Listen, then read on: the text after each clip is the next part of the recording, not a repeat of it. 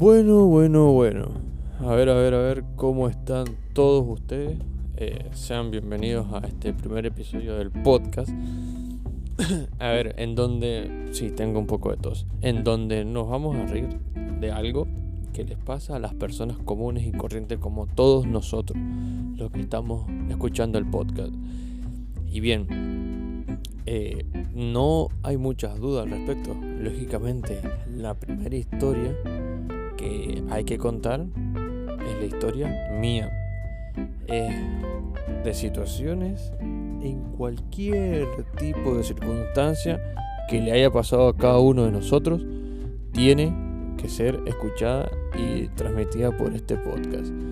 Como por ejemplo, cuando yo en mi trabajo tenía una orden que hacer. A ver, vamos a ponerlo en contexto. Yo aún soy panadero. Eh, y nuestro jefe nos había dado para hacer una cierta cantidad de pan. ¿No es cierto? Eh, bueno, pan, entre otras cosas que había que sacar en el turno noche, que es donde estoy trabajando, teníamos que hacer como algo de 150 kilos de pan. Vamos a decirlo así. Entonces, lo hacemos, lo hacemos, pero ¿cuál es la situación? A ver, en ese mismo día que eh, tengo que hacer esa, esas cantidades, entra un compañero nuevo.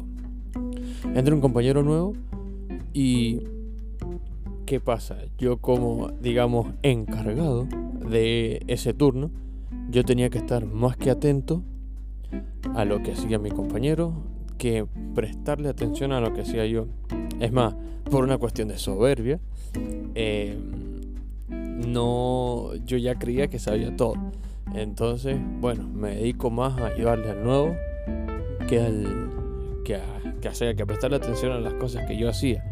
Entonces agarré, hice eso durante toda la noche Imagínense que yo entraba a las 8 pm y salía a las 6 am del otro día. Entonces, ya el pan a las 2 am ya estaba hecho.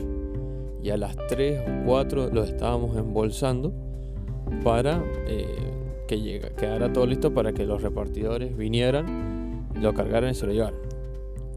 ¿Cuál es el asunto de este problema? Esta situación engorrosa. O sea, ustedes imagínense, son 150 kilos de pan.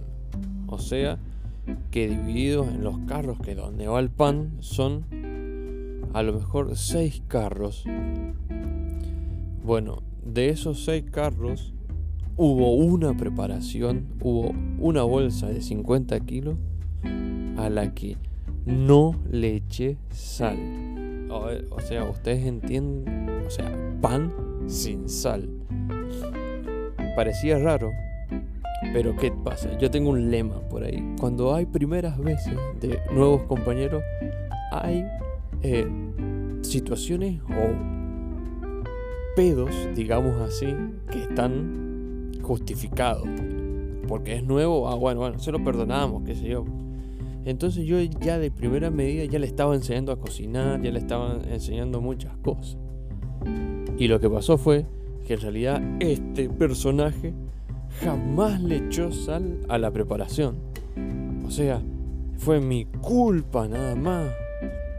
Yo tenía esa culpa de no haber hecho la preparación correctamente. O sea, ¿qué pasaba después? Lo peor de todo es que si se cocina eso, no se puede recuperar. O sea, es material, plata perdida y toda la cuestión. ¿Y quién tenía que pagarla? Moa. Y en ese momento, una bolsa de pan, digamos que siempre se mantuvo en lo que ganaba una jornada una persona de trabajo, digamos 800, 700 pesos en ese momento, que eran hace como dos años atrás. Y pasa lo siguiente, se cocina el pan. ¿Y por qué está chico? ¿Y por qué está así? Y no tomaba color. Claro, en el momento de embolsarlo, se le ocurre probarlo. Se le ocurre probarlo a mi compañero y me dice, Coco, o Cococho, como me dicen muchos, esto no tiene sal. ¿Qué? ¿Qué? ¿Cómo que no tiene sal? Digo yo. No tiene sal. No. Ay, Dios mío. Puta madre, digo yo. ¿Cómo que no tiene sal? A ver, lo pruebo y sí, no tenía sal. No tenía sal. 50 kilos de pan a la basura. Y mi sueldo también. No hubo forma, no hubo arreglos, no hubo nada que se pueda hacer porque ya estaba todo echado a perder. Estaba todo, todo lo que se hizo ahí a la bolsa. Yo después puse excusas, no es que le eché el agua así, que no, no, no, no, no. Y vinieron los descuentos, lógicamente, ¿cómo no van a venir los descuentos?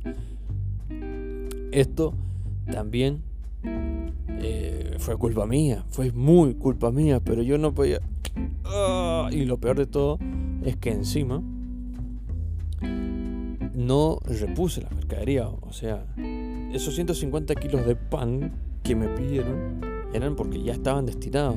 O sea, yo los dejé sin 50 kilos y el pedido se desarmó entero. Hubo clientes que no tuvieron pan, hubo eh, falta de pedidos, el negocio se quedó sin pan.